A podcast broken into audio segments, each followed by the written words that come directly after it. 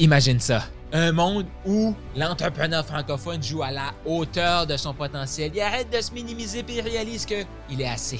Imagine, qu'est-ce qui serait possible? Qu'est-ce qui serait possible? À quoi ressemblerait notre monde si chacun se disait Je suis assez et même encore plus Go Shoot pour le million. Ce podcast-ci a été mis en place pour t'aider toi à te propulser, à passer au prochain niveau et à de plus en plus en toi. Mon nom est Carl Roussel, je suis le créateur de ce podcast-ci, je suis un maximisateur de potentiel, un passionné de l'humain. J'ai joué tellement petit trop longtemps, je me suis frustré, j'ai cherché des réponses, j'ai oh que j'étais tanné et à force de poser des questions, j'ai trouvé des réponses, des réponses que je te partage pendant le podcast. Donc voici maintenant ton épisode de podcast. Bon, Carl, c'est quoi ta patente d'inspiration d'achat? J'ai déjà entendu closing, j'ai déjà entendu la vente inspirationnelle.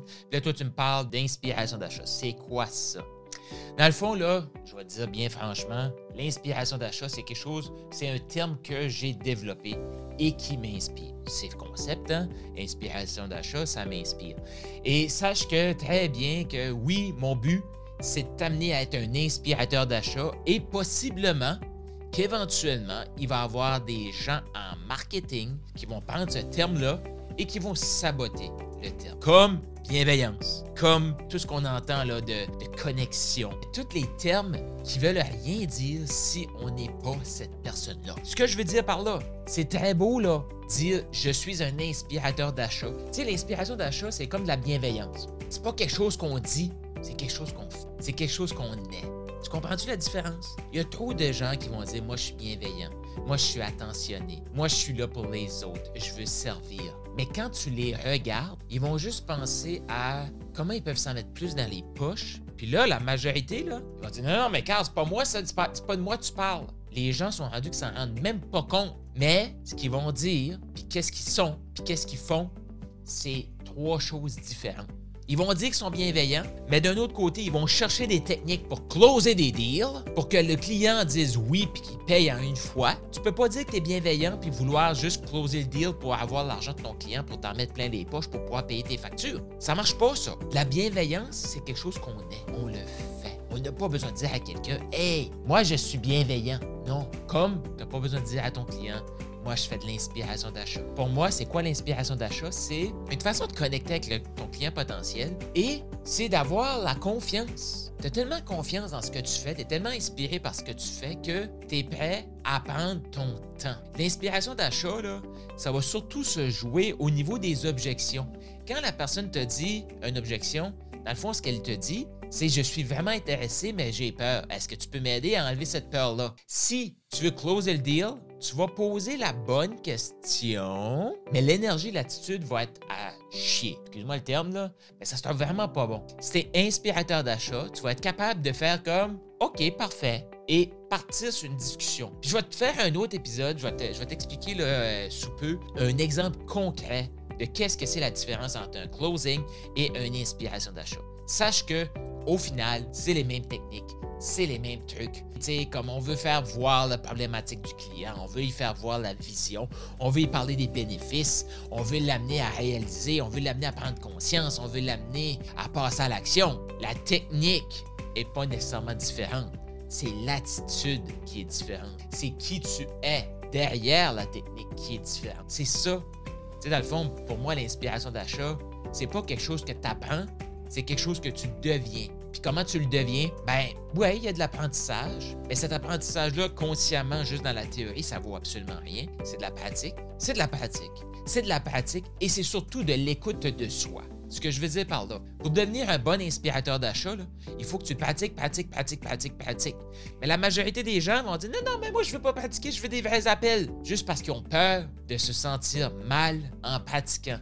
Ils ont peur de se montrer vulnérables. Ah, moi, je suis vulnérable. Non, non. Pour savoir si t'es vulnérable, là, es-tu prêt à pratiquer puis être pas bon, puis accepter que t'es pas bon pour pratiquer, pratiquer, pratiquer, pratiquer pour devenir bon? La majorité vont dire non à ça. Ils vont le dire, mais ils le feront pas. Tu sais, savoir si t'es vulnérable puis t'es prêt à commencer par le début puis devenir puis développer cette compétence-là, es-tu prêt pratiquer. Parce que pour devenir quelque chose, c'est du savoir appliqué. On l'applique, on le réapplique, on le pratique, on le pratique, on le pratique. Et cette pratique-là va nous permettre de dire, hein, c'est du quoi? Quand je dis cette phrase-là, je me sens aligné. Quand je dis cette phrase-là, il me semble que c'est moi ça.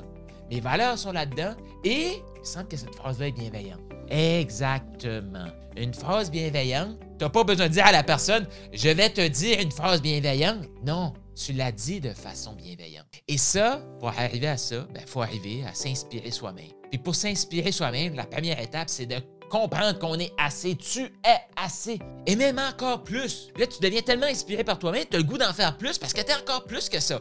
là, tu dis go shoot pour le million. C'est ça, l'inspiration d'achat. L'inspiration d'achat, c'est de connecter avec la personne. L'inspiration d'achat, c'est quand la personne te dit c'est beaucoup d'argent. C'est de rester calme et dire effectivement, c'est beaucoup d'argent. Comment tu te sens face à cette somme d'argent? Tu vois-tu que cette phrase-là, c'est la bonne phrase? Mais si je te dis effectivement, c'est beaucoup d'argent, Comment tu te sens face à cette somme d'argent-là? Tu vois-tu que l'attitude derrière tout ça, c'est différent? Il y en a un qui part de je me sens menacé, je me sens pas assez. Et l'autre qui fait comme ben oui, c'est beaucoup d'argent, c'est OK, euh, on va en discuter, on va en discuter. L'attitude est différente, la phrase est pareille. Pour avoir une attitude d'inspiration, ben ça se pratique.